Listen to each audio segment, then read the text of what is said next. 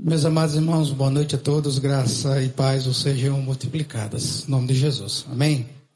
Meus amados, satisfação mais uma vez é poder estarmos aqui transmitindo este culto e também adorando o Senhor como uma pequena parte da igreja do Senhor que está aqui remanescente diante dessa situação de calamidade pública que estamos vivendo. Ainda assim, glorificamos o nome do nosso Deus. Ele é soberano tudo está ainda debaixo do seu decreto, da sua permissão e da sua boa mão.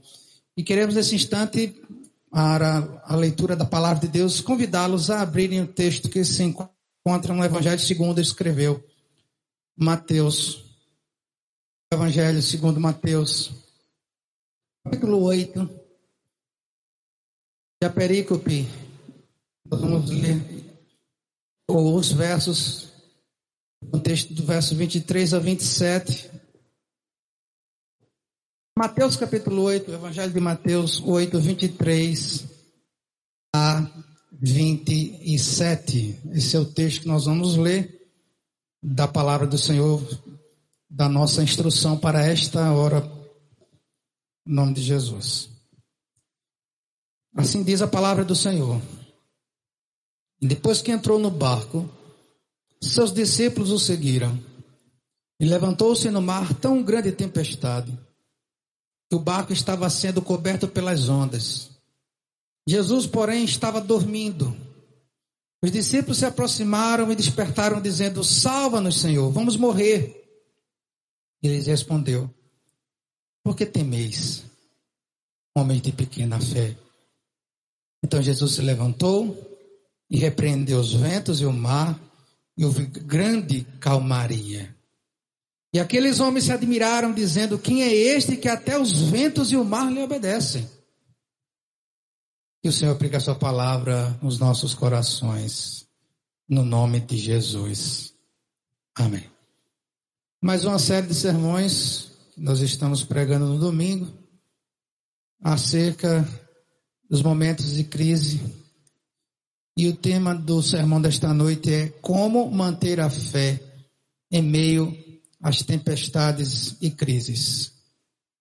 Como manter a fé em meio às tempestades e aqui entenda-se tempestades, o momento que estamos vendo as crises. Meus amados, aqui nós temos no texto o milagre que Jesus acalma a tempestade. E esse milagre está aqui retratado não apenas em Mateus, o evangelista Mateus, mas ele está assim também retratado naqueles evangelhos que assim chamamos de sinóticos. Nos evangelhos de Marcos capítulo 4, verso 35 a 41, e em Lucas capítulo 8, versículo 22 a 25. Cada um dos evangelistas deu a sua ótica desse, ato, desse fato que aconteceu e relataram e descreveram esse grande milagre de Jesus. Por isso assim chamamos de sinótico, visto de uma mesma ótica. Isso significa exatamente, literalmente significa sinótico. Esse milagre revela de uma forma maravilhosa o que ele nos mostra é a completa, soberana divindade de Cristo. Ele exalta a divindade de Cristo como sendo o verdadeiro Filho de Deus cujo poder se estende por todas as coisas que ele criou. Somente aquele que, por meio do qual todo o universo foi criado, é capaz de submeter o poder e as leis da natureza. E Jesus, aqui, neste milagre, demonstra isso. Por exemplo, acalmar a tempestade simplesmente porque ele é Deus. E o que o texto quer provar aqui é exatamente a divindade de Cristo. Aqui, a grande, a grande chave desse texto é a divindade de Jesus. Mas eu não queria destacar o aspecto da divindade de Jesus. Eu gostaria de destacar o aspecto, na verdade, da transformação que essa divindade de Cristo, através desse milagre, efetua em nós. Se Jesus acalmou a tempestade, ele estava com os discípulos no barco. E como Deus, ele repreendeu a criação. O que isso significa para nós nos dias como hoje? Qual a aplicação dessa realidade para nós hoje? Nós estamos vivendo um momento de tempestades. São ondas. Crise na saúde, pandemia em todo o mundo, crise política, crise financeira e as crises estão se juntando, se amontoando. E a gente pensa que nós vai passar, a tempestade para nós começou no início do ano e para nós a sensação de que esse ano 2020 não vai ser um ano muito produtivo. Ele não tem sido muito bom. Eu acredito que todos nós, dentro de uma realidade muito, muito uma perspectiva muito otimista, a gente só quer chegar no final de 2020 com vida. A realidade é essa, nós estamos vivendo uma tempestade. O mundo está agonizando, as nações estão agonizando, a pandemia não está controlada em lugar nenhum. Há uma expectativa de que as coisas vão se reabrindo, se erguendo, isso é bom. É, o otimismo é, é maravilhoso. Há promessas de vacinas, de tratamentos, de medicamentos de antivirais e tudo mais. Isso é algo que a gente tem que receber com muito otimismo, mas também com os pés no chão, porque a tempestade ainda não passou. Aqui está de vista que nós ainda estamos percebendo ainda que há muita confusão. O mundo todo está em agonia. Eu queria trabalhar com vocês, que eu chamei de evangelho sinótico. Eu quero trabalhar os três, fazer uma comparação, uma análise comparativa dos sinóticos. E dentro dessa análise eu quero extrair para vocês o que nós temos de tão precioso nesse texto tantos ensinamentos aqui, mas eu quero elucidar esse que nos traz o aspecto da calmaria como um exemplo didático para os servos do Senhor. Jesus não foi para o Mar da Galileia à toa. Ele sempre vivia rodeado de muitas pessoas. Ele pregando o evangelho no Mar da Galileia, ele usa o próprio barco como púlpito para pregar para as multidões. Ele é sufocado e nesse contexto ele corre para aquele barco, sobe para atravessar o Mar da Galileia. Isso era absolutamente comum do cotidiano judaico naquela região, a navegação. E aí temos o contexto aqui interessante de um barco e de uma tempestade. Vamos explicar um pouco desse aspecto aqui. Então, comparando aqui os evangelhos sinóticos, eu quero fazer também uma leitura desse texto agora no evangelho conforme escreveu Marcos.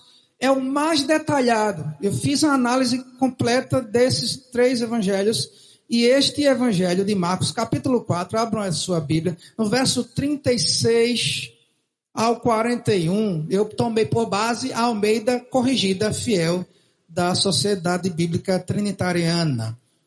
Então, Marcos capítulo 4, verso 36 a 41, nós temos a versão que vamos ler da Almeida Corrigida Fiel. Comparando com o texto aqui que continua aberto em Marcos. Tá? Vou fazer essa comparação com vocês, os fatos, os relatos. A narrativa, a dinâmica da narrativa de Marcos é bem mais detalhada. Então, Marcos diz assim: e eles, deixando a multidão, o levaram consigo assim como estava no barco, e havia também com ele os barquinhos. E levantando-se grande temporal de vento, e subiam as ondas por cima do barco, de maneira que já se enchia. E ele estava na polpa, dormindo sobre uma almofada, e despertaram-no, dizendo: Mestre, não te, não te dá que pereçamos? E ele despertando, repreendeu o vento e disse ao mar: Cala-te, aquieta-te, e o vento se aquietou. E houve grande bonança. E disse-lhes: Por que sois tão tímidos e ainda não tendes fé? E sentiram grande temor e diziam uns aos outros: Mas quem é este que até o vento e o mar lhe obedecem? Nós temos duas perspectivas de narrativa aqui. A primeira perspectiva de Mateus é uma perspectiva mais judaica. A de Marcos é uma perspectiva mais gentílica, mais gentil é mais para os gentios. E a gente vai entender um pouquinho desse contexto quando eu começar a explicar para vocês. Uma narrativa que não se preocupava muito, se prendia a detalhes da cultura judaica cristã. E a terceira narrativa é uma narrativa feita por Lucas, que apesar de ser historiador, e também procurou relatos e procurou ver narrativas oculares, ou seja, de pessoas que testemunharam esse fato você vai ver logo no capítulo 1 de Lucas, abra sua Bíblia, ele dizendo assim, para vocês entenderem o caráter de narrativa de Lucas, que é uma narrativa bem ordenada dos fatos históricos, investigando cada um deles cautelosamente. O próprio Lucas, no capítulo 1, depois a gente vai para o capítulo e fala acerca desse mesmo fato, diz assim: Visto que muitos têm empreendido uma narração coordenada dos fatos que se realizaram entre nós, dá-nos a ideia de que não só os evangelhos, mas muitos outros, e de fato haviam várias narrativas que contavam este mesmo milagre. Então, este fato bíblico de estar sendo registrado em Mateus, e Marcos e Lucas não foram os únicos registros históricos. Esses são os únicos registros históricos inspirados por Deus, autorizados por Deus, como palavra de Deus. Haviam vários relatos de que o que aconteceu ali foi real. E eu vou mostrar para vocês isso. Então, assim, vários escritos na época relataram o mesmo fato. No entanto, repito, somente os três evangelhos são inspirados por Deus, soprados, teopeneutos, soprados pelo próprio Deus, inspirados nesse sentido e autorizados como palavra de Deus. E Lucas, entendendo que muitos tinham empreendido a narrativa, e ele disse: muitos empreenderam a narrativa dos fatos, transmitidos desde o princípio, verso 2, por suas testemunhas oculares e ministros da palavra. Então, como é que o fato bíblico se registrava, a dinâmica de um registro bíblico? Era a ótica de quem observava o fato.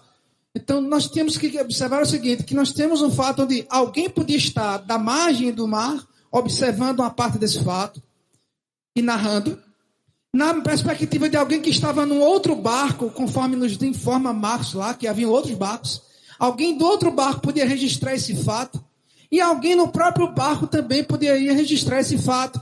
E a junção dessas óticas, dessas visões desse mesmo fato, por isso que narram, que geram várias narrativas.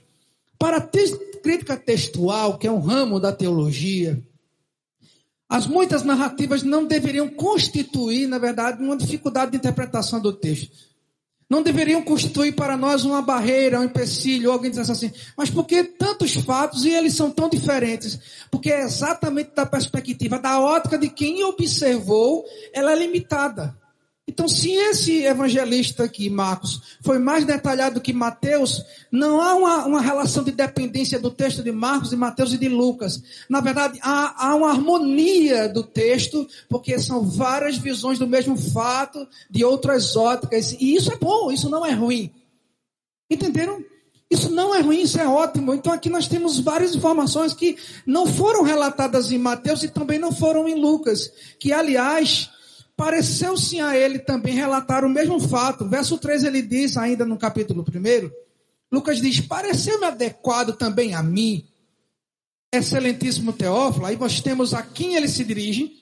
É que eu falei de Mateus, que era dirigido aos judeus, Marcos aos gentios, e aqui nós temos o evangelho dirigido ao Teófilo, e ele diz: depois de investigar tudo cuidadosamente desde o começo, escrever tinha uma narrativa em ordem para que tenha certeza da verdade das coisas que fossem instruídas. Interessante porque nessa, nessa produção literária aqui, no contexto da inscrição em que nós temos do Evangelho de Lucas, nós temos a narrativa de Teófilo, de um excelentíssimo Teófilo, assim chamado, provavelmente o governador daquelas províncias em que os judeus estavam sob o seu comando romano. E ele disse também, narrou provavelmente o mesmo fato a Teófilo, e por isso ele tinha um cargo importante na sociedade, e era por essa questão, talvez alguém que já estava recebendo o evangelho e já estava recebendo sim a palavra ao ponto de ser até mesmo um possível e um provável convertido. Assim, o texto nos informa acerca de Teófilo. E voltando para a narrativa, vamos fazer agora a comparação. Eu quero que vocês voltem para Mateus, porque eu vou fazer a comparação. A primeira informação que nós temos em Mateus, no verso que nós lemos aí, em Mateus capítulo 8, eu vou pedir que vocês voltem. O texto nos diz algo interessante, quando no verso 25, os discípulos, assombrados com o fato que o mar estava revolto, de uma hora para outra, vou explicar isso em outro contexto, lá para o Evangelho de Lucas, quando chegava nessa parte. Mas os discípulos se assombraram e o texto diz assim: aproximaram-se a versão Almeida Corrigida Fiel. E aproximando-se, despertaram, dizendo: Senhor, salva-nos que perecemos. Amados, observem, Mateus nos informa que os discípulos acordaram Jesus, e aqui, em vez de perguntar a Jesus se ele não estava vendo o que estava acontecendo, eles afirmaram.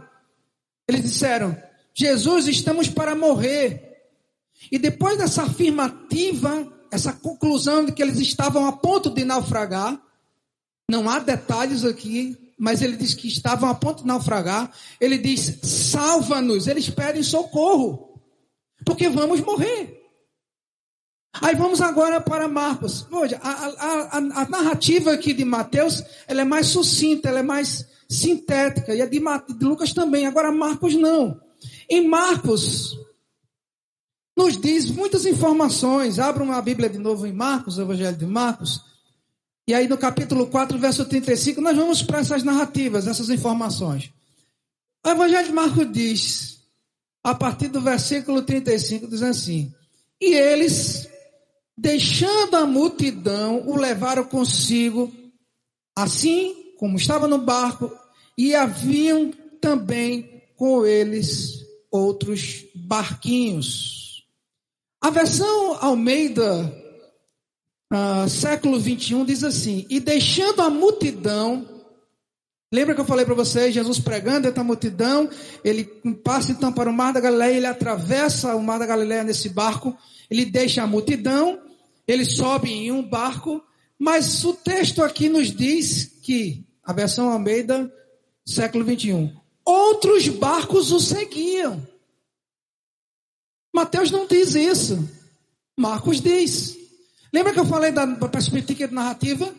A perspectiva de Mateus não relata que outros barcos seguiam. Aqui nós temos Marcos dizendo que outros barcos seguiam. Isso é importante para a narrativa? Sim, isso não é contraditório, isso é complementar a narrativa. Perceberam que é sinótico? É um complemento da narrativa, é uma outra ótica. Outros barcos seguiam. Ao evangelista Marcos, a informação que lhe chegou era que outros barcos seguiam a Jesus Cristo. E aí vamos continuando. Então ele disse: E levantando-se grande temporal de vento, todos eles falam de temporal, de vento, subiam ondas por cima do barco de maneira que já se enchia. Olha um detalhe: que já se enchia. Provavelmente, quando a tempestade estava começando, gente, é algo interessante isso, vou falar sobre a tempestade, nesse aspecto aqui mais geográfico, explicar o contexto geográfico para vocês. Mas eles estavam, quando saíram, o mar estava tranquilo, provavelmente nenhum pescador ou nenhum navegador sai no mar revolto. Eles saíram e de uma hora para outra o mar começou a ficar revolto e as ondas agora estavam enchendo o barco e eles perceberam que se continuasse assim o barco afundaria. Continuando a narrativa.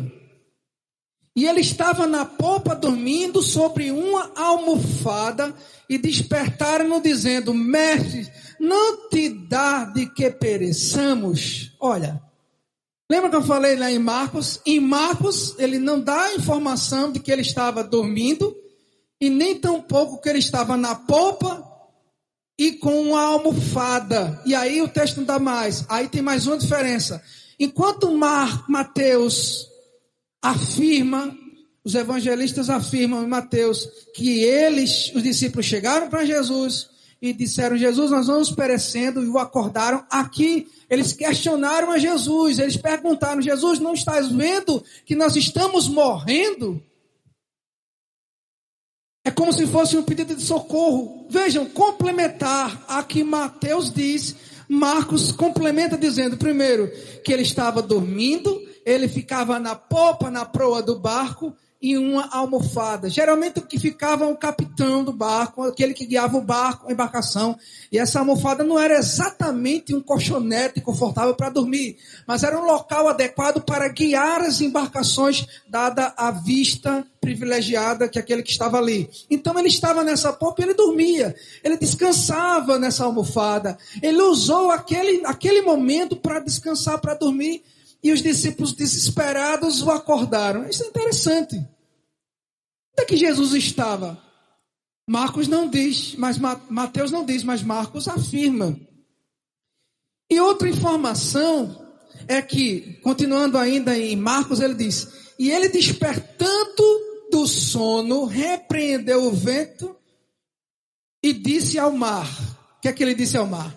Cala-te, aquieta-te e o vento se aquietou e houve grande bonança.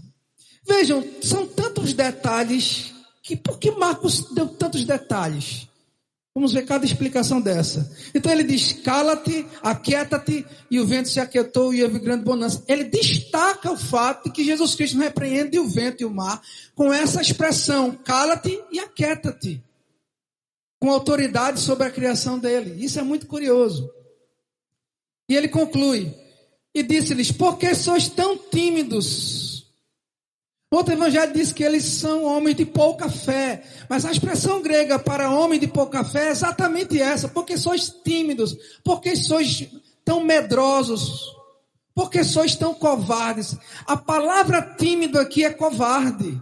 A palavra grega que é colocada aqui é covarde. Então, é como se houvesse uma repetição. Aquele que estava ali, naquele barco, no momento que Jesus estava na tempestade, quando Cristo é acordado pelos discípulos, ele pergunta: por que vocês estão com medo? Por que vocês estão amedrontados? Por que vocês são tão covardes? Não tem a ver com a questão apenas da fé na crença de que ele poderia livrá-los daquela tempestade. Não é que eles estavam duvidando da soberania de Cristo, da autoridade. Não, não é que eles estavam questionando a divindade de Cristo para não ter fé. E nem tampouco a fé salvífica. Eles eram salvos. Mas eles, nem naquele momento, eles estavam questionando a própria autoridade de Cristo, no sentido não de soberano, criador de todas as coisas, mas pelo medo que eles estavam. Eles estavam sendo covardes. Eles não estavam acreditando que Jesus podia cessar com aquele momento tão calamitoso. Então, meus amados irmãos, nós temos essas informações e aqui nós temos algo interessante que a gente vai destacando para que os irmãos possam compreender. Meus amados, aqui em Lucas, e agora em Lucas, nós temos uma seguinte informação. Essa é a complementar, é a terceira informação complementar que nós extraímos dos três capítulos. Em Lucas nos diz assim, na versão Almeida, corrigida, fiel. E aconteceu que, num daqueles dias, entrou no barco com seus discípulos e disse-lhes: Agora havia informação que não tem nos outros dois. Passemos para o outro lado do lago. Bom, já vai lá Mateus dizendo: Jesus saiu dentro da multidão, Marcos detalha que outros barcos o seguiam, e Lucas disse: Nós subimos no barco e atravessamos para o outro lado. Eles simplesmente não entraram no barco para pescar, para passear. Eles, Jesus tinha um propósito muito claro aqui em atravessar para o outro lado. E Lucas destaca isso. Lucas nos informa, e aqui tem uma informação acerca de um pouco daquele contexto dali do Mar da Galileia. Ele diz assim: atravessando o mar da Galiléia para a terra dos Gazarenos. No capítulo 5, logo na sequência, leia aí, em Lucas, capítulo 5, no verso 3. E em Marcos, capítulo 5, verso 1. Em Marcos, vamos ler em Marcos. Marcos diz: Chegaram então ao outro lado do mar, a terra dos Gerasenos. Há sim, com certeza, não há prova de dúvida que o próprio Senhor tinha um propósito aqui. De ir para a terra dos Gerasenos, que era a terra dos gentios. Ele sai do contexto onde ele está, da sua zona de conforto entre os irmãos judeus, e ele vai para a terra dos gentios, ele atravessa o mar. E é importante essa informação de Lucas, porque ela também é complementar. Lucas nos informa isso e acerca do contexto. O que é que nós temos? Como é que explicamos de uma hora para outra uma tempestade num lago que era o lar da Galileia, um grande lago de água doce, tempestade parece estar no mar. E o próprio nome Mar da Galileia às vezes nos remete ao mar, mas o mar que nós temos ali naquela região é o mar Mediterrâneo, não é este fato, que nós estamos no Mar da Galileia. Então, no comentário de Hendrickson, ele nos informa que o Mar da Galiléia fica ao norte do Vale Jordão. E ali, ele tem, ele é pequeno, ele tem cerca de 20 quilômetros de extensão. Bom, relativamente pequeno, né? Para ser chamado de um mar, não era tão pequeno, mas digamos que 21 quilômetros não é tão grande. De extensão e 11 de largura. 11 de largura. E ele ficava a cerca de 211 metros de altitude do nível do mar Mediterrâneo, em comparação com o Mediterrâneo. Agora, o que é interessante esse contexto geográfico ali do Mar da Galileia nós temos? Nós temos a Barclay, Barclay informando o seguinte. Isso se faz que seu clima seja quente, o Mar da Galileia, Berkeley diz, agradável, mas também tem seus perigos. E quais os perigos aqui? Interessante. Ele diz: sobre o oeste há montanhas quebradas e muitos vales. E é interessante que entre essas montanhas e vales, sabe quem está lá imponente, que pode ser visto do Mar da Galileia? É o famoso Monte Hermon. Lembra do Salmo 133? É como o orvalho do Hermon que desce ser os montes de Sião, assim Deus ordena a sua bênção e vida para sempre.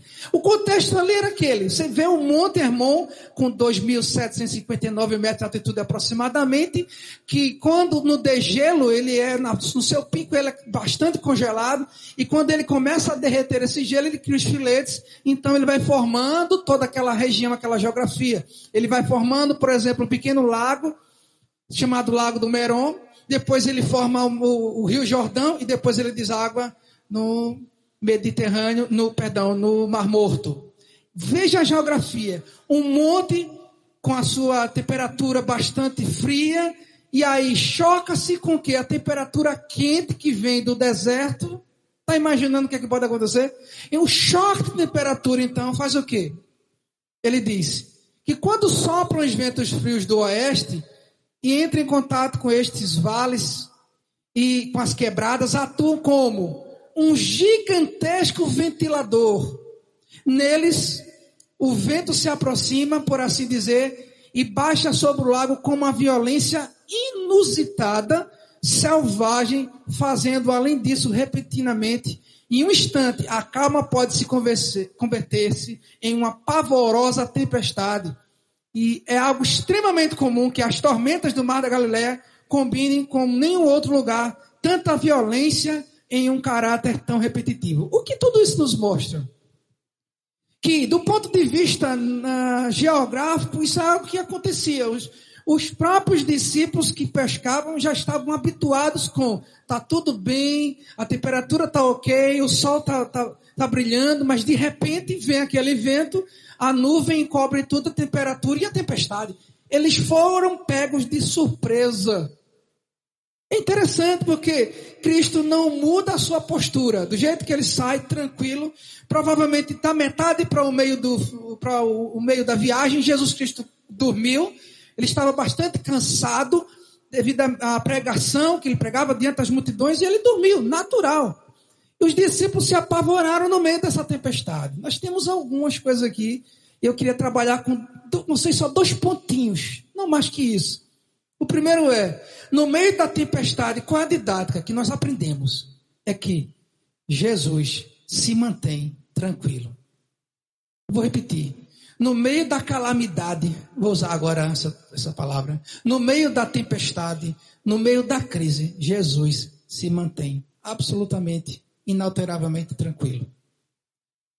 Navegando, o texto diz, em Lucas capítulo 8, verso 23, que ele adormeceu. E não sabemos o tempo, nem quanto tempo aconteceu, e de repente a tempestade de vento no lago, que encheu-se de água, estando eles em perigo. Amados, isso é o que aconteceu a Jesus e a seus discípulos. Porque a palavra no relato do grego aqui são muito vividas. Perdão, são muito vívidas, são muito reais são muito cheias de vida, de vitalidade, elas são muito cheias de, de, de, de testemunhos. Os discípulos estavam com o próprio Senhor, Criador de todas as coisas. Aquele que disse que estava no princípio com Deus, era o Deus Todo-Poderoso, que já havia demonstrado o seu poder. A pergunta que a gente se faz é a seguinte: como é que aqueles discípulos que viram tantas coisas que viram tantos, a manifestação de, de Cristo como sendo Deus, não conseguiam entender aquele momento. Porque se desesperaram. Porque não foram para Jesus com calma e disseram, Jesus, olha, está é, tá uma tempestade aí, será que o Senhor pode nos ajudar? Eles gritavam, eles se desesperavam, eles estavam, eles estavam em pânico. O texto nos leva a que eles estavam em pânico. Eles gritavam, em todos os evangelhos nós temos um relato que eles estavam desesperados. Quando nós perdemos aquilo que nós chamamos de controle da nossa situação e da vida. Então vejam, como acontece uma crise, o que acontece com a reação natural do ser humano? Ele perdeu o controle. Isso é interessante porque parece que exatamente aí quando a gente perde o controle é onde Deus opera. A sua ação se demonstra efetiva quando nós perdemos a nossa completa razão e ficamos em desespero e em pânico. Os discípulos estavam. Um detalhe aqui. A palavra usada como tormenta no texto é interessante, a palavra sesmos. Sesmios. É interessante que sesmios no lexo no grego, essa expressão sesmios, é traduzido literalmente como terremoto ou maremoto, né? Seja qual for a forma que interpretemos esse texto, o fato é o seguinte: primeiro, que não havia, na época, formas de medir nenhum sismo ou nenhum acidente sísmico, terremoto, abalo sísmico. Não havia ah, os estudos que nós temos hoje, né? Entendemos nós tivemos no Chile, naquele congresso da Aliança Latino-Americana, do ICC, lá no Chile, fomos para aquela região conhecida como região dos lagos, numa cidade chamada Porto Mont. E lá sabemos, e conversando com as pessoas que estavam, que moravam ali, principalmente no Chile, os chilenos, para ele os abalos sísmicos são coisas absolutamente naturais e eles dizem que acontecem todos os dias, mas nós não percebemos. Então, não dá para medir, não dá para saber exatamente porque essa expressão sismóide que está no grego está lá, mas o fato é de que se houve algum sismo, ou se houve um terremoto ou um maremoto, por conta também do, da ventania, nós não saberemos. O fato é que aconteceu algo que trouxe todo esse transtorno, trouxe a tempestade, trouxe esse pânico para aqueles que estavam ali no barco. Como vimos, esse termo usualmente designa um terremoto. As ondas eram tão altas que o navio ficava oculto entre elas. Você já viu quando um navio entra numa famosa vaga, o que acontece? Já viu? Pelo menos no YouTube, ou se não viu presencialmente, ele entra naquela vaga e cadê o navio? Cadê o barco? Ele some por alguns segundos, depois ele sobe. Agora você imagine isso com aquelas ondas quebrando dentro do navio. E não estamos falando de embarcações modernas como nós temos hoje. Nós não estamos falando de embarcações que têm radar, não estamos falando de embarcações que têm todo o aparato tecnológico, nós estamos falando dos pequenos barcos da Galileia, dos pescadores, feitos de madeiras. Então imaginemos a situação as ondas quebrando, as vagas se abrindo, o barco descendo dentro dessa narrativa. E se nós observarmos isso, nós vamos perceber que os discípulos realmente estavam bastante assombrados. E Jesus simplesmente dormia. O que, que Jesus quer ensinar com isso, irmãos? Que diante das calamidades nós temos que fazer o quê? Nós temos que dormir Diante das calamidades, o que nós temos que fazer é confiar em Cristo, é confiar na Sua graça, é confiar no Seu poder. E o que Cristo está ensinando para os discípulos aqui? Eles não precisavam se desesperar, eles não precisavam entrar em pânico, eles não podiam demonstrar em seus corações que eles eram tímidos, que eles eram covardes. O Senhor não chamou-nos para sermos covardes, irmãos. Qual a atitude do tímido, do covarde? Se você pegar esse termo da Bíblia, se você for desde o Velho Testamento até o Novo Testamento, você vai descobrir. Quando o Senhor chama o exército, lembra dos valentes de Gideão? O Senhor chamou homens valentes. Lembra dos valentes de Davi? O Senhor chamou homens para a batalha e homens tímidos eram dispensados da batalha. Eles não podem temer a batalha. O soldado que não vai para o exército, o soldado que teme morrer, ele não vai para a guerra. Então, se a gente, como crente, como servo do Senhor, nós somos servo de Deus, como, como entender esse momento de calamidade? Como enfrentar com fé esse momento de calamidade? É com a certeza de que nós não somos tímidos, nós não somos covardes, que nós temos que enfrentar. Eu lembro no começo da pandemia, alguns, e é natural do ser humano negar os fatos, diante das, das, das crises, né? As pessoas dizem, nada, isso vai passar, isso não é nada. Isso é natural do ser humano, irmãos. A negação. Quando entramos no ápice da pandemia, que vimos que ela chegou no mundo todo, chegou no Brasil, e chegou para alguém que estava tão perto da gente, e chegou até alguns de nós, nós descobrimos que de fato ela é real, e ela é grave, é séria. E aí vem aquele outro efeito, né? Primeiro era a negação, agora é a aceitação. Veio a parte da aceitação, com ela veio o quê? Veio o medo, não é assim que acontece? Primeiro negávamos o fato, depois aceitamos. E quando aceitamos esse fato, entra então a em ação a ansiedade, o medo, o desespero, o pânico. O que Jesus quer nos ensinar? Que nós não podemos entrar em pânico. Que Ele está no controle. A gente sempre diz assim, e a gente está cansado de dizer o tempo todo: Jesus está no barco. Com Jesus no barco vai tudo bem. A gente cantou isso pela manhã. Nós temos um hino, um novo cântico que diz que Cristo no barco tudo vai muito bem, tudo vai bem. A gente, quando percebe ao longo da história da igreja, os servos do Senhor que passaram por momentos de crise, por momentos de tempestade na sua vida pessoal e nos seus ministérios, eles passaram por um momento também da negação, depois da aceitação, e depois eles tiveram que manter a sua coragem diante do perigo. Ao ser ameaçado pela rainha de Tudor, a sanguinária John Knox, enfrentou esse seu medo com a oração. E diz a história que John Knox era, era tão destinado e tão obstinado a enfrentar Maria de Tudor, assim conhecida como a sanguinária, é que ao perguntar a ele se ele temia o seu exército, por que, que ele não temia o seu exército? Ele desafiou Maria de Tudor, dizendo: Não, não temo o seu exército, eu temo o Deus dos exércitos. E ele foi conhecido como um homem que afrontou a própria rainha. E ela, na verdade, temia as orações de John Knox. Vocês perceberam, meus irmãos? Se os discípulos tivessem parado um pouquinho para orar, talvez Jesus tivesse acordado. Eles nem esperaram, talvez, Jesus. Não temos o um relato disso. Jesus estava na popa do barco e era um local que mais balançava. Mas os discípulos ficaram correndo de um lado para o outro e desesperados foram atrás de Jesus. Eles nem pensaram um pouco, vamos orar, vamos deixar o mestre. Porque ele está, se ele está dormindo, ele não está preocupado. Então nós estamos, temos que olhar para ele. O que, é que isso nos ensina, irmãos? Que o exemplo de Jesus no momento da tempestade, ele estava calmo. Então, tanta didática que a gente vê aqui. No momento daquele, daquela tempestade, Jesus estava dormindo. Ele não perdeu o sono. Ele não se desesperou. E a gente, quando está passando por crise, por tempestades na vida, que a gente perde o sono, a gente se desespera, a gente corre de um lado para o outro, a gente grita por socorro. Cristo queria somente que eles parassem um pouco e orassem. Quando Cristo está pronto de ser crucificado, e antes mesmo ele chama os discípulos e diz assim: Olha, vocês fiquem um pouco aqui, eu vou subir para orar permaneçam aí em atitude de oração. E quando Jesus volta, qual a decepção? Eles encontram os discípulos o quê? Dormindo. E ele reclama com os discípulos, dizendo: Olha, vocês não conseguem vigiar nenhuma hora. Orar e vigiar para que não caia em tentação. A carne é fraca, mas o espírito ele vivifica.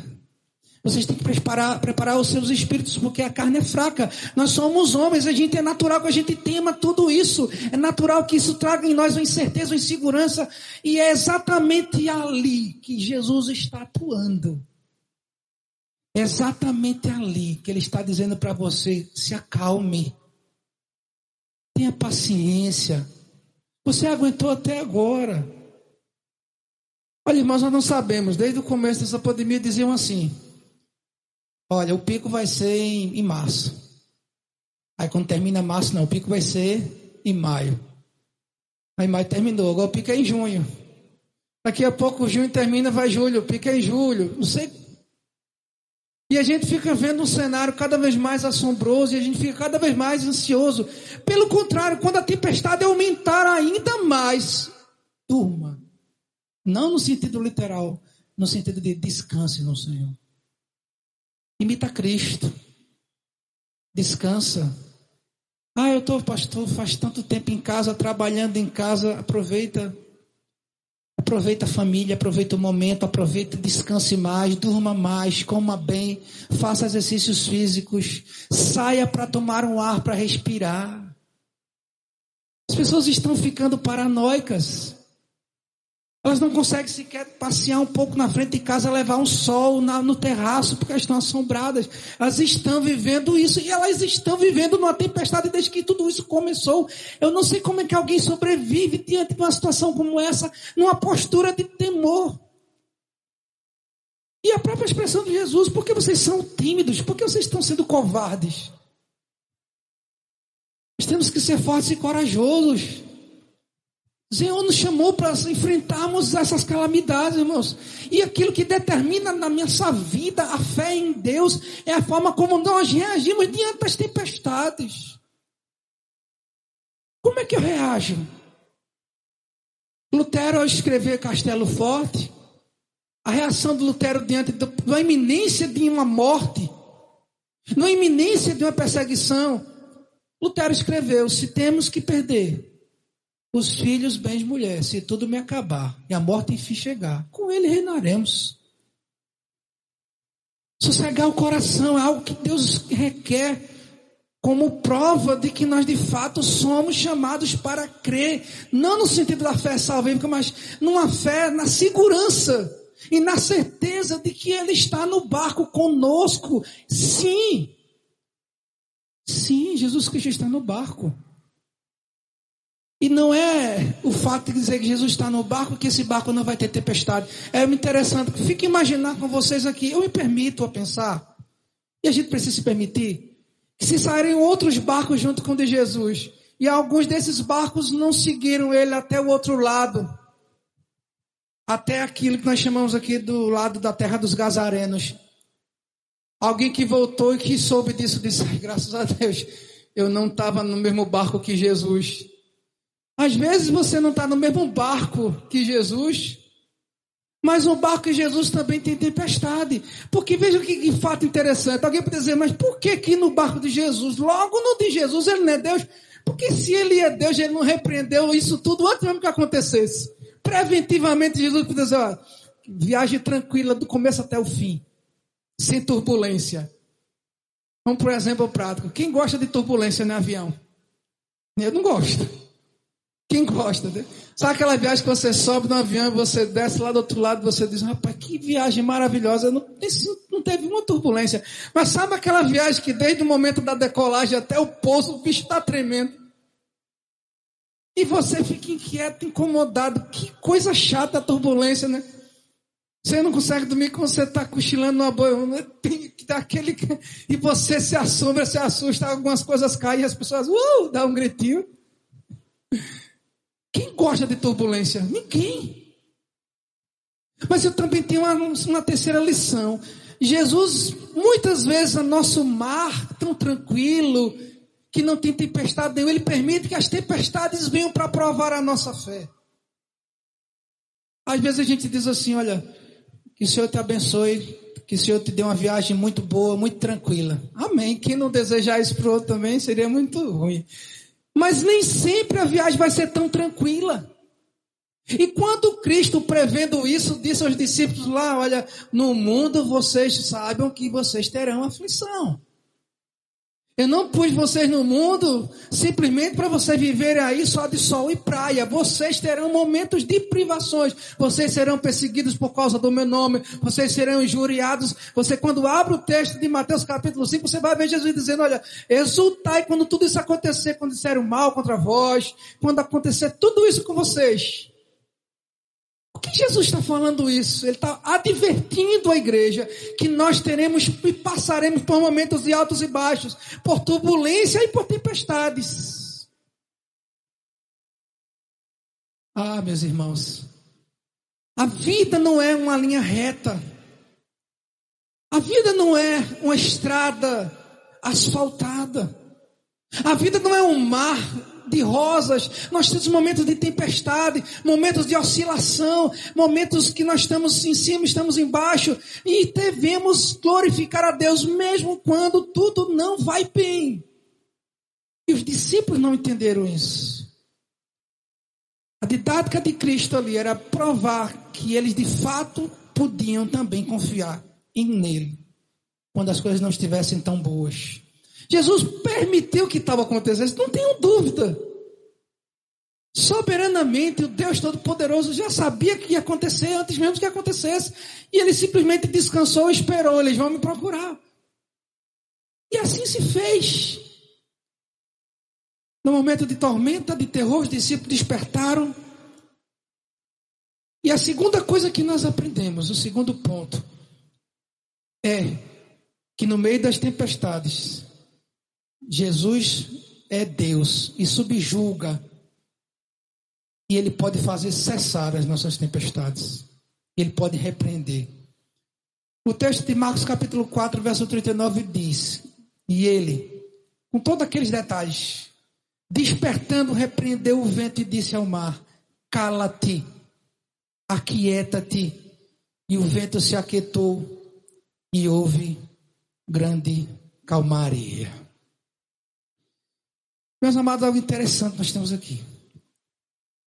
Interessante destacar que as palavras que Jesus se dirige aqui, quando ele vai para a sua criação, ele olha para o mar, ele se levanta, acorda e repreende o vento e as ondas, são as mesmas que ele usou para expulsar um demônio. E aí, Marcos capítulo 1, verso 15, nos diz isso.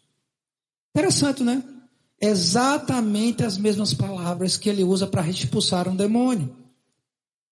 Entendo que, assim como os demônios e podiam possuir um ser humano, subjugar alguém, o poder destrutivo de destruir uma vida, possessões demoníacas, assim também o poder destrutivo de uma tormenta para os homens daqueles dias. E acho interessante porque a atuação do maligno e dos demônios na natureza se relata, por exemplo, você abre o livro de Jó, você vai ver. Quando acontece a calamidade, quando acontece aquele vento que destruiu a casa da família em que estavam os filhos de Jó e matou a todos eles. Quem foi que pediu autorização a Deus para mandar aquele vento? Satanás. Interessante, meus amados irmãos, que a ocasião da calamidade nos faz perceber que o inimigo vai fazer nos sentirmos ou acuados, ou perdemos a fé, ou não cremos que Deus está no controle da situação toda.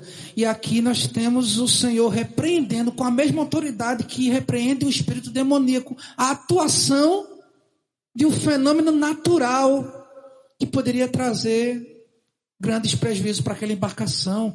Isso demonstra quão Deus é soberano e poderoso sobre a criação. E nada, absolutamente nada, nem mesmo o inimigo das nossas almas, na tentação mais feroz que ele tiver.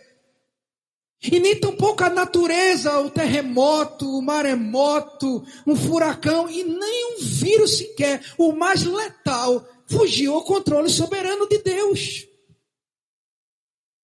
O que isso nos mostra, irmãos, que o Senhor tem o um controle absoluto de tudo, de toda a ação, de toda a criação, de todos os fenômenos naturais, de todos os vírus, bactérias, germes, doenças, enfermidades, tudo ele tem um absoluto controle.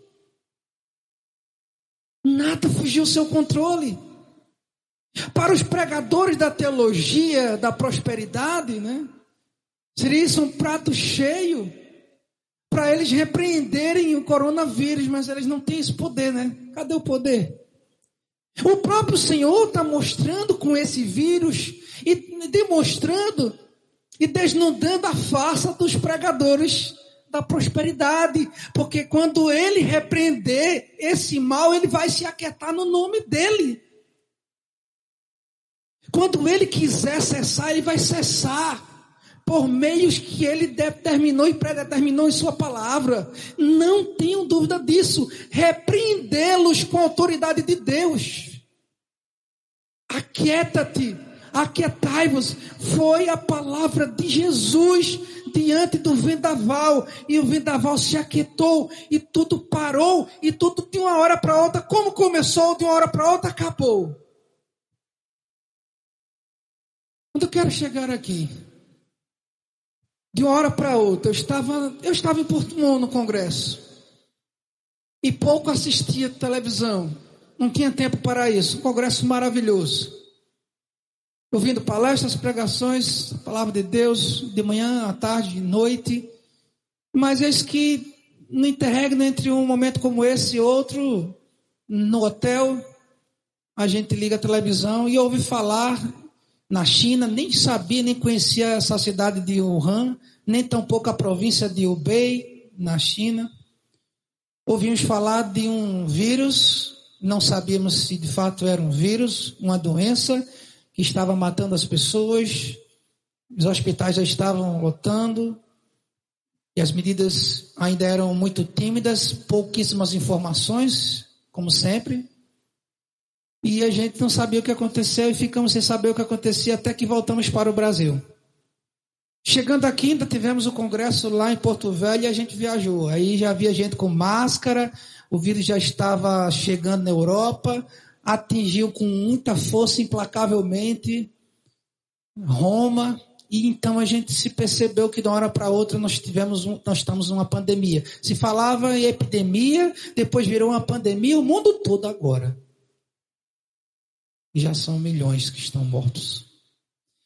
Do mesmo forma como esta tempestade chega para nós, porque esse ano foi muito rápido, foi totalmente atípico para todo mundo que está aqui me ouvindo, para vocês que estão aqui foi algo totalmente atípico, mudou os planos de toda a humanidade, mudou a geopolítica, tenho certeza disso.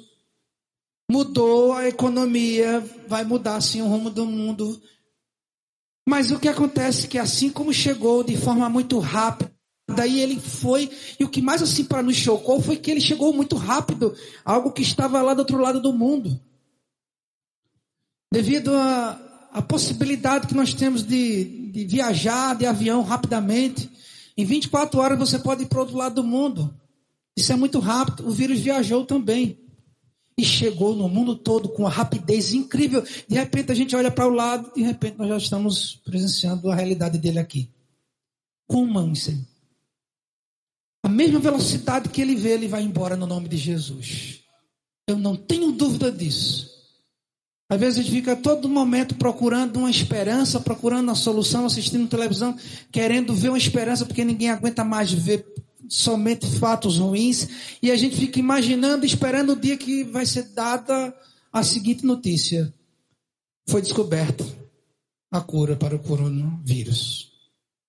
A vacina vai ser distribuída daqui a um mês. Todos nós queremos ouvir isso. Vencemos a pandemia o mundo vai voltar, entre aspas, ao normal.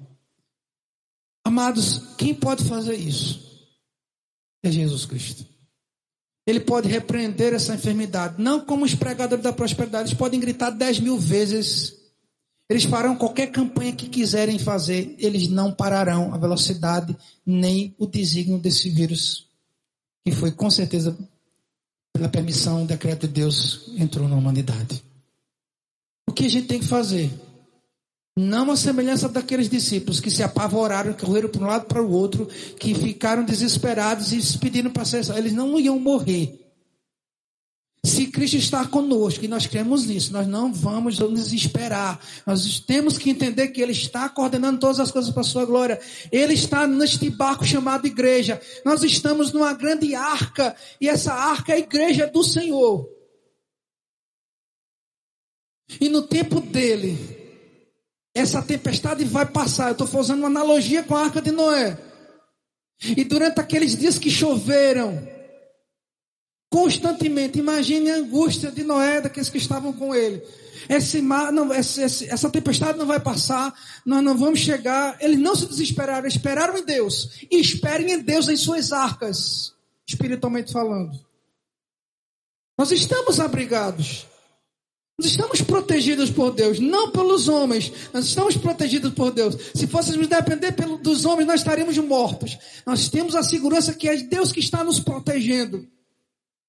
O que nos dá essa esperança, essa motivação, é que Deus está cuidando de nós, está nos protegendo. Não confiamos em palavras de homens, nem decretos humanos. Nós confiamos no decreto do eterno Deus. As autoridades estão aí. Um decreta lockdown, outro decreta abertura parcial, outro decreta flexibilidade no comércio. É o governador decretando uma coisa, o prefeito decretando outra. Eles estão confusos entre eles. Mas o nosso Deus não, Ele sabe o dia exato para a gente vir para cá. Nós estamos nos preparando. Nós sim estamos nos preparando espiritualmente, psicologicamente, fisicamente. A parte estrutural, o conselho vai trabalhar para a gente poder ter um retorno seguro. Responsável, seguro, no tempo de Deus, não no tempo do decreto de nenhum homem. Pense nisso. Não que não tenha valor, a autoridade tem que ser respeitada e a gente está aqui obedecendo esse decreto, não abrindo e resumindo esta transmissão a um número mínimo de segurança e com o auxílio de todos os aparatos que precisamos de ter para segurança. Mas nós não confiamos nesse decreto, não. Nós confiamos no decreto do Eterno. Ora, querido meu irmão, não pode ser assim. Não podemos esperar. Porque quando os discípulos se deram conta da presença de Jesus com eles, a tormenta perdeu o seu poder. Vocês perceberam o que fez com que a tormenta perdesse o seu poder? Foi a percepção dos clientes, dos, perdão, dos discípulos, que eles estavam ali na presença de Jesus. Eles, quando perceberam, olharam para um lado, para o outro, lembraram: Jesus está no barco. Essa percepção se deram conta de que o Deus Todo-Poderoso estava com eles. Não demore para se dar conta de que Deus está com você, de que Deus está conosco, que Deus está cuidando de nós. Tem essa percepção. Quando souberam que Ele estava ali, a tormenta se transformou em calmaria. Seus corações desfrutaram de uma paz sem medo, sem que se importasse a inquietante periculosidade do vento que os tinha açoitado. Viajar com Jesus, portanto, é viajar em paz meio na tempestade. Entenda isso. Nem sempre uma viagem em paz é aquela que não tem nenhum, nenhuma perturbação. Quando alguém vai e volta, pode ter certeza, foi Deus permitiu. Aí eu viajei, pastor, e olha, foi maravilhosa a viagem, não teve turbulência nenhuma, deu tudo certo, aconteceu tudo certo. A outra diz, pastor, eu viajei, a viagem foi boa, mas teve muita turbulência e tal, e cheguei lá e teve terremoto, e teve maremoto, e teve isso, teve aquilo. E eu pergunto, você está aqui contando por quê? Porque Deus foi com você e você voltou. E se você não tivesse voltado, Deus continuava com você. Ele levou você para si. Ainda tem isso.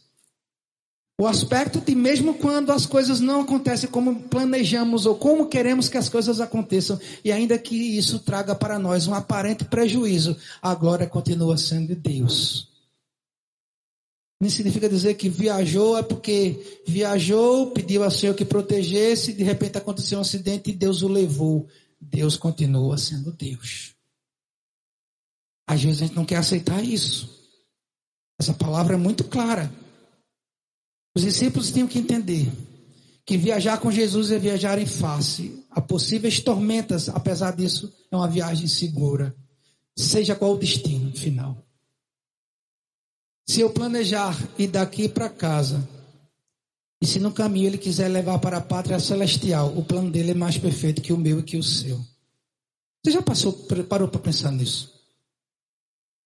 Eu oro, Senhor, para sair e eu peço para voltar para minha casa em paz. E de repente eu saio e eu não volto para a minha casa, mas eu vou para a casa do Pai. E o plano dele foi determinante. O plano dele foi perfeito. O plano dele foi melhor. Na presença de Jesus podemos gozar de paz ante a face de tantas tormentas e das mais terríveis na nossa vida. Nós temos alguns aspectos aqui acerca dessas tormentas para que nós possamos encerrar. Nós temos três aspectos finais. Primeiro, quando o Senhor nos permite passar por tormenta, Ele nos dá paz na tormenta da dor. Ele nos dá paz na tormenta da dor. Imaginem vocês, num barco, numa tempestade, as ondas entrando dentro do barco, naturalmente eu já enjoo, imagina você numa tempestade. É horrível. Já, já andou de, barco, de navio. Quando entra numa vaga que sobe, aí você vai começando a sentir aquele mal-estar, aquele mal-estar, é para morrer. É horrível. Então, na tormenta ou na dor, seja qual for a situação, ele nos dá paz. Quando sobrevém essa dor, como sobrevém a dúvida, Ele nos consola com a glória da vida eterna. Seja o que acontecer, o plano de Deus é perfeito, e ainda que os nossos planos não sejam perfeitos, e ainda que não sejam executados conforme a nossa vontade, o seu plano é perfeito, e ele nos consola com a promessa de vida eterna. Mas nós estamos aqui no credo, creio no Espírito Santo, creio na vida eterna, Creio que ele vai ressuscitar os mortos. Creio que o Senhor criou os céus e a terra. Nós dizemos aqui, nós professamos no credo, né? Nós dizemos isso, cremos que há uma vida eterna e isso é algo infinitamente melhor, e essa é a promessa de vida bendita, que não vai nos fazer ter medo de morte, nem de tempestade, de coisa alguma que seja. Ele transforma a sombra da morte na glória da visão de uma vida além da morte. Ele fala de amor, do, amor do, do Pai, que diante de uma situação como aquela que o, aquele ladrão estava na cruz, reconhecendo o seu pecado. Não tinha mais vida para aquele homem, ele ia morrer. E ele olha para Cristo. Veja, o momento da tempestade da vida, da alma dele. O momento mais tenso, o momento de maior estresse para o corpo de um homem. Acredito que muita gente não tem medo da morte, não, mas a gente tem medo dos traumas pré, né, a dor, sofrimento. Isso é absolutamente, absolutamente aceitável. Agora imagina aquele homem na cruz. Ele não ia viver. Ele foi condenado à morte. Ele olha para Cristo, ele reconhece os pecados, ele olha para Cristo e diz: Senhor, lembra-te de mim quando entrares no paraíso. Ele estava cheio de dores, as mesmas dores de Jesus, agonizantes, atrocidades. Ele estava com as suas mãos feridas. Ele estava com seus pés transpassados pelos pregos, pelos cravos. Ele estava ali morrendo e sufocando com o próprio sangue. E ele diz: Ó oh, Senhor, lembra-te de mim quando entrares no paraíso. Ele, quando olhou para Cristo, ele enxergou uma vida após a morte. Então todo aquele medo, aquele pavor, aquele estresse se transformou em quê? Em esperança, em calmaria. Não sei se vocês já tiveram a experiência de presenciar um momento de alguém que não tem Cristo, que tem medo de morrer. O pavor e o desespero da pessoa. Interessante quando você pega, por exemplo, os exemplos bíblicos na história da igreja. John Knox, Martim Lutero, Calvino, Zwinglio, volta um pouco mais, pré-reformadores, John Rose, queimado numa fogueira. Volta mais ainda, Policarpo de Esmirna, terceiro século, pai da igreja. Nenhum desses homens temeram a morte. E no momento da sua morte, eles glorificaram o nome do Senhor. Voltam um pouco mais ainda, Estevão. Porque sabiam que toda aquela tormenta, aquela dor seria transformada em paz. Como entender isso? O mundo não entende, de fato, é um mundo para se desesperar. O mundo está como estavam e vou fazer uma analogia com os filhos dos egípcios, quando o anjo da morte passou na ocasião da décima praga, que levou a, aqueles filhos dos primogênitos dos egípcios. Se ouvia o chorar, o clamor, o desespero das famílias que perderam seus filhos, os primogênitos. Havia um clamor generalizado em todo o Egito, o um grito de pavor dentro das casas. Enquanto isso, o povo de Deus que tinha os umbrais das suas casas aspergidos com o sangue do cordeiro estavam seguros, estavam protegidos. Se o anjo da parte do Senhor, porque não foi outro, irmãos, passou pelo Egito, passou por cima, e a palavra Páscoa, para quem muitas vezes entende de forma equivocada, é passar por cima, passar por longe. Se esse anjo da morte passou por longe dos, daqueles que eram povo de Deus e não trouxe a morte para eles, se passou por longe em nome de Jesus, essa enfermidade vai passar por longe em nome de Jesus. E não é uma, nem duas, nem três, nem quatro, não. Nós já estamos contando e dando graças a Deus os vários servos do Senhor que estão passando por ela. Agora mesmo me alegrei em ver antes de vir para cá. Um colega pastor peruano que foi acometido de Covid e se recuperou. E lá no grupo de WhatsApp Está lá diz que ele estava testemunhando que estava curado, que está em recuperação. Glória, pois, ao nome do Senhor. Não é o fim, irmãos. Nós temos que ter coragem. Quando Jesus estava num barco, os discípulos podiam entender que aquilo que eles precisavam fazer para a tormenta passar, eles deveriam fazer. Sabe o que, que se faz quando entra água no barco? Eu não sou navegador não, mas eu sou inteligente. Se eu estou num local chamado barco e eu sei que essa parte dele aqui para cima tem que ficar vazia e a parte de baixo aqui tem que ter água abaixo dele, se entrar água aqui eu vou tirar. Os discípulos ficaram tão desesperados que perderam até a lógica, eles perderam até o raciocínio. Eles podiam tirar a água do barco. É lógico que uma hora ou outra Jesus ia acordar e ia ver eles ali naquela luta e ia dizer: "Calma, meu filho. Ele prendeu o mar. Meu irmão, o barco está afundando e tem crente desesperado querendo pular dentro, pular dele. Não é hora de desespero. Não é hora de desespero. Aparentemente o barco está afundando, a tempestade está grande, não sei quando vai ser o pico, não sei quando vai ser, não vai, não sei. Aliás, ninguém sabe nada, essa doença é nova. Está se descobrindo muita coisa e amém por isso. E vai se descobrir muita coisa, amém por isso. E quando a gente descobrir muita coisa, de repente vem outra. Temos que estar preparados, irmão. Uma tempestade não vem uma vez só, não. Como é que nós vivemos nesse mundo? Que diferença fazemos se estamos igual ao mundo desesperados? É muito bonito cantar com Cristo no barco, vai, tudo bem, gente cantou aqui, mas será que está indo tudo bem mesmo?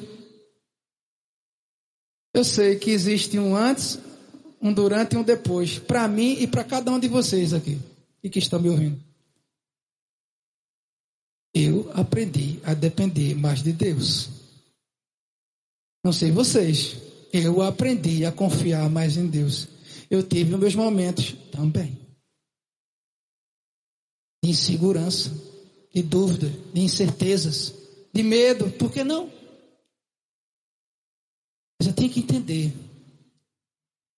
que Jesus está comigo nesse barco. Ele não me abandonou. Ele é igual um capitão. Todo mundo sai. Lembram qual é o lema daquele que é o capitão quando o barco está naufragando? Mulheres e crianças primeiro. E ele é o último a sair. Aliás, ele afunda com embarcação se ele quiser manter a integridade. Só que Jesus Cristo não vai afundar esse barco, não. Ele vai tirar ele da, da tempestade. Com Cristo é diferente, que é o capitão perfeito. Ele não deixa a barca afundar, não. Então não vai. Nem tema, não se preocupe. O Senhor está providenciando tudo. O retorno já sabe quando voltaremos, como voltaremos e se voltaremos. E temos que considerar o si. O se implica dizer que se não voltarmos à comunhão aqui na igreja, nós estaremos em comunhão plena com o Senhor lá na glória. Todos nós, que medo nós temos que ter? O que nós temos que nos preocupar? Porque só vem é bênção. O que virá para nós é só bênção. O que acontecer para nós é ser lucro. Vai ser lucro. Agora, óbvio que nós queremos oportunidade, né? De voltarmos à igreja, de estarmos com os irmãos e comunhão com vocês, de estarmos novamente com os trabalhos ordinariamente na igreja e voltarmos à comunhão. Sim, mas se Deus tem um plano perfeitamente melhor que esse, amém, Ele sabe. O que depender de nós, nós estamos com nossos planos. Mas Ele é que vai determinar se vai cumprir ou não. Ele vai determinar. Na tormenta da dor, Jesus nos diz que nossos seres, nós somos seres amados que morreram, estão junto a Deus, nossos entes queridos que morreram estão junto a Deus. Nos dá a certeza de que algum dia voltaremos a nos encontrar com aqueles que perdemos há algum tempo. Que temos que temer? Sei. As tempestades causam dor, sofrimento. Não é pecado nenhum sentir a dor, afasta, afastamento isolamento social está trazendo para a gente muita tristeza, muita dor, um abraço. A gente nunca mais se abraçou, isso dói. Chega a doer, eu sei. Eu sei. Mas Deus tem um plano perfeito na tempestade. Segundo, dá-nos a paz nas tempestades quando os problemas da vida nos envolvem e nos trazem dúvida, tensão e incerteza. Essa paz que remove a dúvida, a tensão e a incerteza só de Jesus. Foi ele. Ele se levantou que ele começou a repreender o mar e o vento. Os discípulos entenderam. Talia, aquele que pode tirar eu não sabia se ia morrer. Eu achava que ia, não morri. Eu estava tenso porque se não morresse, pelo menos a gente estava, tava, o barco estava afundando.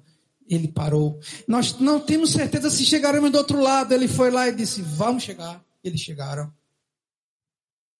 Há momentos que, quando não sabemos o que fazer, quando estamos em uma encruzilhada e não podemos decidir por um caminho ou por outro, sabe? A, a gente está vivendo esse dilema agora.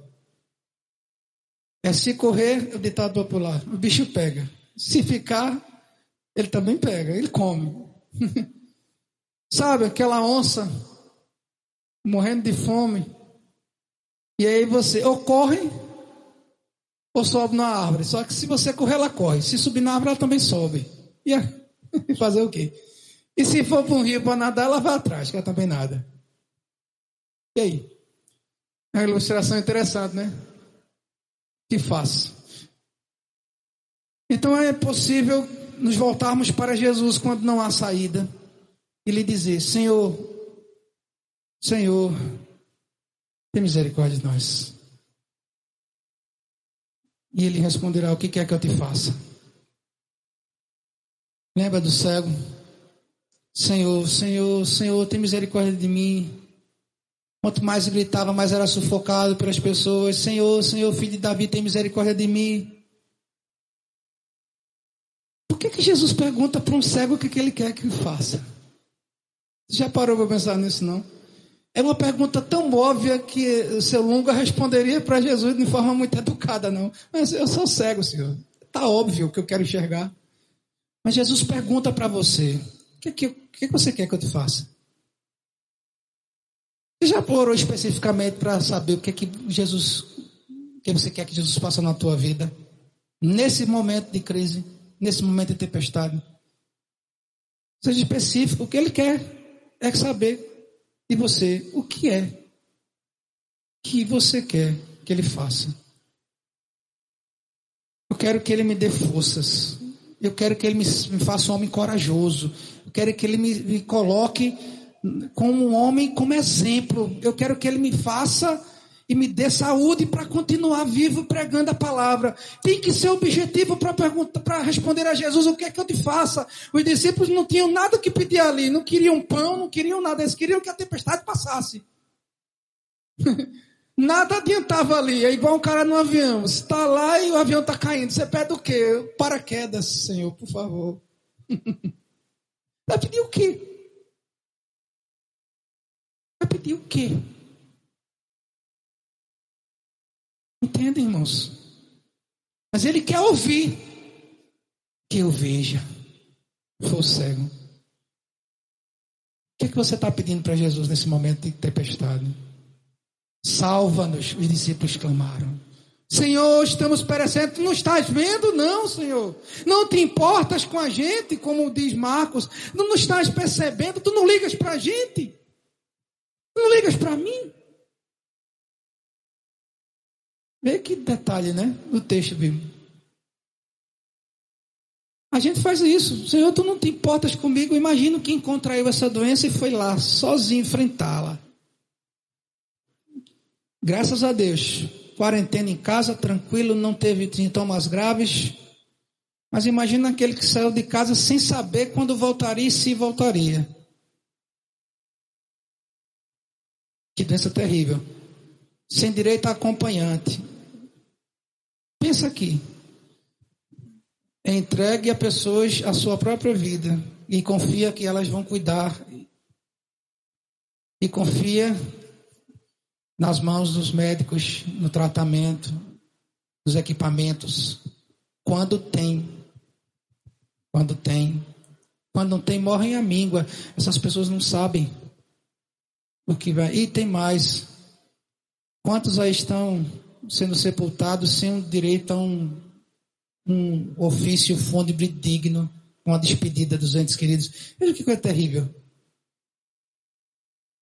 O que queres que eu te faça? É uma pergunta, porque, olha, gente, só veio mostrar mais ainda a nossa falta de fé. Muitas vezes, essas coisas acontecem para mostrar nossa falta de fé. Muitas vezes a nossa falta de coragem, a covardia, porque a expressão aqui timidez é essa. Nós somos crentes tímidos. Cadê aqueles nomes da Bíblia que a gente tanto viu, homens que foram cerrados ao meio, jogados às feras, conforme temos na galeria da fé em Hebreus capítulo 11? Cadê esse povo? Os crentes de hoje são tímidos. Isso não é nada ainda. Não é nada. Nós somos tímidos. Nós somos tímidos. Isso não é, não é. Não estou diminuindo o poder devastador e destrutivo dessa pandemia. Não é isso, não. Por favor, me entenda bem. Eu sei que você está me entendendo. Eu estou dizendo isso não é nada comparado a que servos do Senhor passaram no passado. Por exemplo, na pandemia que atingiu o mundo, da peste negra. Europa, principalmente, né? Epidemia, perdão. A distinção em pandemia e epidemia corrigindo. Que devastou a Europa. Eles não tinham hospitais, eles não tinham médicos, como nós temos, eles não tinham equipamentos como nós temos, nem tampouco medicamentos. Eles morriam em casa, não tinha o que fazer. Mas sobreviveram. Nós vamos sobreviver. A tempestade vai passar. Vai vir a calmaria. Vai. A pergunta é: o Senhor diz, o que quer que eu te faça? Então, o nosso caminho se tornará claro e plano à nossa frente. A, verdade, a verdadeira tragédia não é que não saibamos o que fazer, mas que não saibamos como nos submeter humildemente àquele que é o guia. Jesus. Perguntar qual é a sua vontade, submeter a ela é o caminho mais direto para a verdadeira paz nos momentos mais difíceis. Terceiro e finalmente último, dar-nos paz nas tormentas da ansiedade que podem atacar a nossa vida em qualquer momento. O pior inimigo nesse momento de todos nós é a preocupação. Eu falei sobre isso no sermão nós somos nossos, nesse momento, a nossa mente, nossos pensamentos são os nossos piores inimigos. Eles querem nos tirar a fé, eles querem nos fazer ficar amedrontados, eles nos querem fazer sentirmos tímidos diante do Senhor. Os nossos pensamentos. O que, que passava na cabeça dos discípulos naquele momento da tormenta? Não sei. Mas olha, vai, esse barco vai virar, ele vai afundar, algum peixe desse vai, vai nos trazer algum mal. Vamos congelar aqui, nós vamos morrer afogados, não sei. Tudo isso passava pela cabeça dele no momento da sua ansiedade e nada aconteceu. E nada aconteceu. Com a mesma velocidade, com a mesma impetuosa, pietuosidade e violência que aquele vento sucumbiu, ele cessou a mesma velocidade. E o inimigo da paz é a preocupação por nós mesmos, preocupação diante do futuro desconhecido, preocupação pelos que amamos. Mas Jesus nos fala que um pai cuja mão jamais fará derramar lágrimas inúteis a seus filhos e de cujo amor não apartará jamais a ninguém na tormenta da ansiedade nos traz paz de amor e do amor de Deus. Conclusão. Meus amados, Nesse momento de crise e pandemia, temos ouvido velhos jargões se repetindo quase que como uma oração. Sabe o que é um, um mantra? Aquela coisa repetida. Jargão vira um mantra, vira uma oração, como por exemplo, estamos no mesmo barco. Lembra que eu falei E eu não podia deixar de terminar esse sermão sem citar esse jargão que a gente está ouvindo aí, todo canto, né? Vocês, vocês participam de outros grupos, nós participamos de alguns grupos de WhatsApp, e alguns desses grupos não são grupos onde tem crentes. Então, um grupo, por exemplo, as pessoas do condomínio do edifício onde nós vamos morar. No começo, todo mundo dizia: Nós estamos todos no mesmo barco. Lindo discurso, bonito tal, né? Bonito, e faziam uma apologia a que todos nós temos que pegar um baldezinho, usavam muita ilustração, o barco afundando, e tem gente que fica lá na polpa que nem Jesus dormindo. De forma até pejorativa, dizer, o barco está afundando e fulano está nem aí. Não é isso que Jesus ensina nesse texto. Mas olha, todo mundo cooperando para tirar a água do barco. Cada um com um baldezinho tirando um pouquinho da água para não afundar. Bonito, lindo demais. Vamos para a prática. Eu quero dizer para vocês que não. Não, não estamos no mesmo barco. Definitivamente não estamos no mesmo barco. Vocês querem um exemplo? Os mais ricos poderiam sobreviver a todas as intempéries de um ambiente hostil gerado por uma pandemia e por muitos anos, porque eles têm economia para gastar, a gente chama de gordura para queimar. Eles têm. Eles têm empregos estáveis. Eles estão seguros nas suas casas, nas suas chácaras, nas suas casas de praia, nas suas mansões. Têm os melhores médicos da família, podem pagar os melhores hospitais, comprar medicamentos caros, fazer tratamentos, se for o caso, pagar várias diárias de UTI. Então, como é que nós estamos no mesmo barco? Não, nós não estamos no mesmo barco. Uma estimativa no site oficial Audit SUS, Audit SUS, que é uma auditoria do SUS, que fala acerca da auditoria do, principalmente agora, nessa situação que estamos vivendo no SUS, leitos de hospitais e UTI sendo abertas. Fiz uma pesquisa no site do SUS. O custo diário na UTI do SUS para o Estado é de R$ 639,37. Pode ser que já esteja desatualizado. Eu falei SUS. Sistema Único de Saúde. E louve a Deus porque ainda existe isso no Brasil. 639 reais vezes 10 dá 6 mil. 20 dá 12. Para o Estado, uma pessoa que não tem condições de pagar, de bancar, passará, se passar 10 ou 20 dias na UTI, custará aos cofres públicos só de UTI 12 mil reais. Não estamos no mesmo barco. E olhe lá, porque já faltou e já está faltando UTI e os médicos estão fazendo uma escolha cruel: quem vive e quem morre. Quem tem mais chance, porque quem vive e quem morre pertence a Deus. Mas eles estão olhando aqueles que têm mais chance de sobreviver, porque não tem respirador para todo mundo.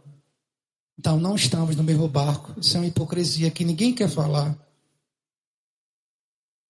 No hospital particular em Recife, e por razões óbvias eu não vou citar o nome dele, uma UTI no hospital mais barato particular, uma diária custa R$ 1.130,65. Faça a mesma conta, 10 dá 11 mil. 11 mil. 20, 22 mil reais. E outros custam até 6 mil reais a diária de uma UTI. Então, meu amado irmão, meu amigo, não, nós não estamos no mesmo barco. Os pobres não estão nesse barco e nunca poderiam estar. Muitos deles perderam seus empregos, que aliás era a única fonte de renda que tinham. Eles não têm conta bancária, eles não fizeram nenhuma economia, porque tudo que eles recebem de salário só dá para gastar nas despesas de alimentação de uma família, eles não têm. Eles estão dependendo de um auxílio emergencial do governo federal, que tem que enfrentar mesmo toda a burocracia necessária, que infelizmente Pessoas mal intencionadas estão recebendo ilicitamente o benefício. Ainda tem isso. Sem precisar. Eles sofrem fila, eles estão no sol, na chuva, por horas, e graças a Deus porque recebem essa preciosa e bem-vinda ajuda. Portanto, não, não, não estamos no mesmo barco. Outro jargão que ficou muito conhecido no começo é fique em casa. Meu irmão, creio que não preciso justificar que eu não sou e nunca fui contra as medidas adotadas pela OMS. Eu não fui. E os demais órgãos sanitários públicos. Nunca fui contra o isolamento social, uso de máscara, etc. Sinceramente, irmãos, como é cansativo ser rotulado por conclusões simplistas que as pessoas nos impõem, afirmando: fique em casa, obedeça ao OMS, você não viu o que estão dizendo? Precisamos achatar a curva de contágio. Você já decorou o que a gente já ouviu. Né? Você não está sendo responsável.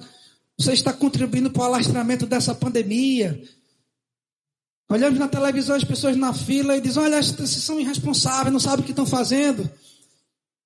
Olhamos nos mercados, as feiras públicas, o povão, e a gente diz: Olha, esse povo aí não cuida da saúde, não tem jeito, e que vai morrer tudinho desse jeito. A gente nos revoltamos às vezes, né? Pois é.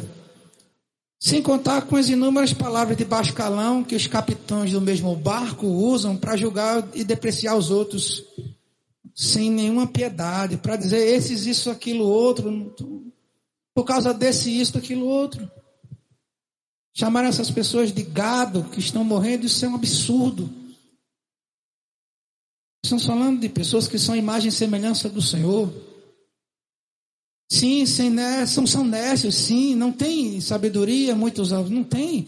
Às vezes não se cuida de fato, mas nós não temos esse direito.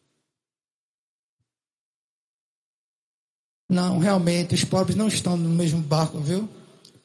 Alguns nem casa têm para ficar. Dizer para eles fiquem em casa, quando eles não têm nem o dinheiro do aluguel, estão em atraso, ameaçados de serem despejados Dizer para eles ficar em casa quando eles têm que sair para procurar emprego, onde? Comércios falindo, empresas demitindo, não, nunca foi o mesmo barco. Muitos deles não, não têm carro, têm que enfrentar a rotina de pegar ônibus, metrô lotados. Aqueles que, pela graça de Deus, ainda têm um emprego de origem nos serviços essenciais, têm que orar a Deus, suplicar para que não seja contagiado por esse vírus e ser afastado do trabalho ou até demitido. Não, não e não. Nós, definitivamente, não estamos e nunca estivemos no mesmo barco. Mas eu quero concluir dizendo: agora podemos afirmar sem sombra de dúvidas que estamos na mesma tempestade. Sim. E se você deseja chegar salvo do outro lado do rio, tem Jesus Cristo em sua vida, entregue os seus cuidados à direção da sua vida a Ele. E não faça como os discípulos de Jesus, que desesperaram, estando Jesus junto com eles no mesmo barco. A grande diferença é todos estão na mesma tempestade, é verdade, eu concordo agora. Sim, estamos na mesma tempestade. Mas não estamos todos no mesmo barco. Mas o povo de Deus que está me ouvindo está no mesmo barco, sim. E o capitão dele é Jesus Cristo. Esse não vai afundar. Sim, no final ele vai nos garantir que nós seremos salvos da tempestade e ele nos surpreenderá com a sua soberania e nos ensinará como manter a fé em meio às tempestades e crises. Seja forte. Seja corajoso, não julgue de forma simplista as pessoas que não estão no mesmo barco que nós estamos. O nosso barco é Jesus. Ele é seguro. Ele é estável. Tá a tempestade está batendo em todo mundo e nós estamos aqui. Firmes e fortes. Nos otimistas, nos animando, nos prometendo-nos a nós mesmos que Ele vai nos dar um final muito bom a presença dele. Mas se lembre daqueles que não estão em barco nenhum, que estão à deriva, porque não está em Cristo está à deriva. Qual é a sua atitude? Vai ser igual a do mundo? Vai ser simplista assim? Para dizer ficar em casa para um sem teto? Ou você vai dar um pouco do teu teto, do teu abrigo para ele? O que Cristo faria se um daqueles discípulos tivesse caído do barco? Ele jogaria uma âncora ou uma corda? Não jogue a âncora. Porque ninguém se agarra à âncora, não. A âncora leva você para o fundo do poço, para o fundo do mar e você morre. Você mata, jogue uma boia, jogue uma corda, e a corda será a corda que Cristo jogaria para que, aqueles que caíssem daquele barco. Que Deus nos ajude, irmãos, a viver esse momento e essa crise e manter a fé. Mantenha a fé em Jesus Cristo. Que Ele nos dará a vitória. Ele já nos deu a vitória em nome de Jesus. Amém.